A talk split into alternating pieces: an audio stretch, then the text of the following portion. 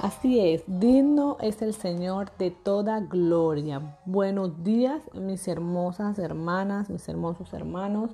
Hoy damos gracias una vez más a Dios por su gran amor, por su gran misericordia. Hoy estamos ya a primero de julio, nuevo inicio de mes el cual colocamos en manos de nuestro Señor Jesucristo para que sea Él obrando sobre cada uno de nosotros, para que sea derramándonos de su gran amor, de su gran poder, para que sea derramándonos de su sabiduría, de su gracia, de su entendimiento. Y también le damos gracias a Dios por ese mes que terminó ayer, ¿verdad?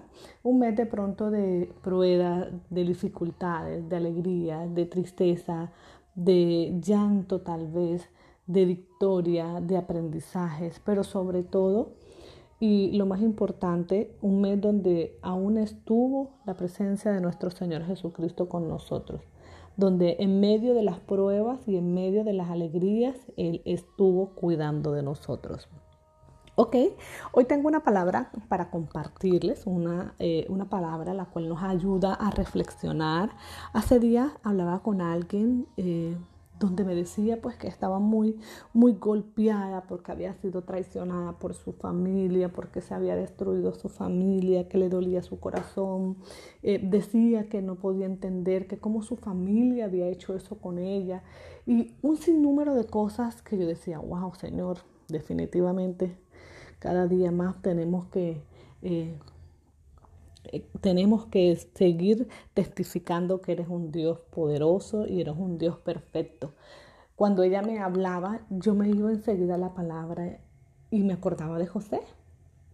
José fue un hombre donde eh, hubo envidia por parte de sus hermanos, hubo aborrecimiento, hubo traición familiar por ser, digamos, ese hijo adorado, ¿verdad? Por, por, por ser ese hijo, eh, ese hijo apreciado, por decirlo de esa manera.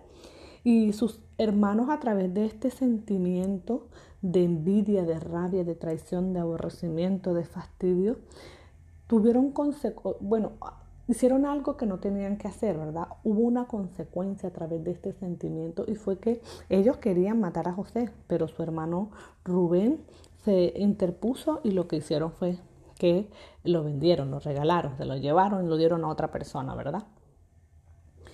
Y ahí empezó ese camino de José, ¿verdad? José después de ser ese niño privilegiado, llegó a ser esclavo, lo vendían, lo cogían de un lado para otro, eh, fue tentado por la esposa de Potifar. Eh, pero lo más importante de toda esta historia es que dice que eh, Jehová no se apartó de, de José. Y dice también que José era un hombre de convicción. Él sabía realmente lo que quería. Él sabía realmente lo que deseaba. Cuando vamos a la palabra convicción, porque muchas veces la escuchamos, ¿verdad? Esta significa seguridad que tiene una persona de la verdad o certeza de lo que piensa y de lo que siente. Es decir, José sabía que era lo que quería y para donde quería ir, ¿verdad? Pero eso no quiere decir que no se iba a encontrar piedras y circunstancias en el camino. Muchas veces nosotros también en nuestra familia encontramos estas situaciones, ¿verdad? Encontramos situaciones como estas de envidia, de rabia, de aborrecimiento y empiezan a suceder cosas que uno no logra entender, pero que el Señor en el paso día a día nos va explicando y nos va mostrando, ¿verdad? Y nosotros en, en ese entendimiento podemos comprender lo que el Señor quiere para nosotros. Yo le decía a esa persona, no te preocupes, mira, Dios dice en su palabra esto, ah, hay un personaje que pasó por esto, pero mira todo lo que sucedió y mira dónde el Señor lo llevó. Hubo un proceso en el cual José aprendió cada día a conocerse y a soportar, porque inclusive, como les decía ahorita, la tentación de la esposa de Potifar fue un hombre que fue tentado, pero él se mantuvo en la santidad. Él no permitió que esa mujer lo hiciese pecar. Muchas veces como carne, como seres humanos, eh, lastimosamente eh, dejamos, ¿verdad? Que la tentación se apodere en nosotros y es ahí donde pecamos. Y es por eso, hermanos, que en esta mañana te invito a que tengamos esa seguridad, esa convicción. Recordemos todo eso que pasó, que pasó José y que le permitió estar firme, firme, eh, digamos, en, el camino, en, en lo que él ya sentía, en su convicción. Por eso me encanta cuando este, eh, Potifar le dice más, Jehová estaba con José y fue varón próspero y estaba en la casa de su amo, el egipcio. Él veía que todo lo que José hacía era de prosperidad, todo lo que él tocaba era de bien.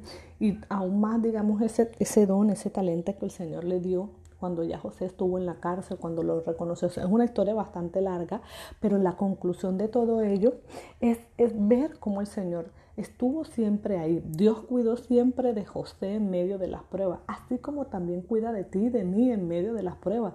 A veces estamos por pruebas difíciles y no entendemos cómo las pasamos, cómo, cómo logramos levantarnos. Es porque Dios está cuidando de nosotros.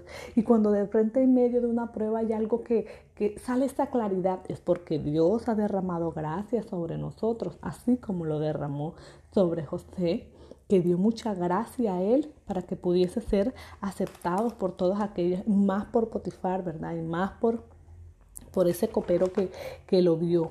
Entonces entendemos claramente que vamos a tener circunstancias familiares, va a haber envidia, va a haber aborrecimiento, va a haber muchas cosas, pero e, el claro mensaje de hoy, la clara enseñanza es tener la convicción, es tener la confianza, es sobre todo perdonar, porque recuerden que ya después de siete años, eh, los hermanos, los hermanos, eh, los hermanos de, José, hubo una, una, situación de alimentos, hubo una sequía, no hubo alimentos, ¿verdad?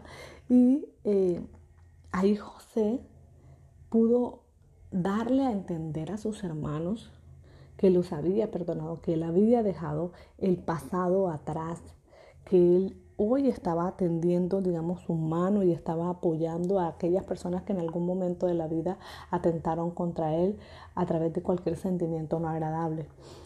Es muy importante que tengamos presente que hay muchas personas que pueden estar, pueden ser esclavos pero están libres. ¿Por qué están libres? Porque hay perdón, porque ya perdonaron. Y hay muchas personas que son libres, pero son esclavos de, del sentimiento, son esclavos de sí, son esclavos porque no han perdonado, porque no han olvidado.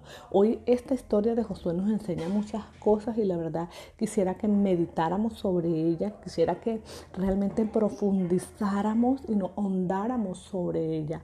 Una, de, una es la más importante y es perdonar, perdonar dejar el pasado atrás. No es fácil, pero tener la convicción, la seguridad, la ayuda de Dios para que Él nos ayude a libertar nuestro corazón, nuestra mente, nuestra alma, olvidar todo aquello que nos han hecho, que ha sido de, de mucho dolor para nosotros y creer y confiar plenamente en que Dios nos dará la victoria, nos dará la recompensa, nos dará esa paz, esa tranquilidad, ese amor, esa gracia, ese aprendizaje, todo aquello que José pudo entender y pudo recibir durante este proceso, durante ese camino, durante ese recorrido que le tocó vivir. Así que hermana y hermano, Dios bendiga tu vida en este maravilloso día.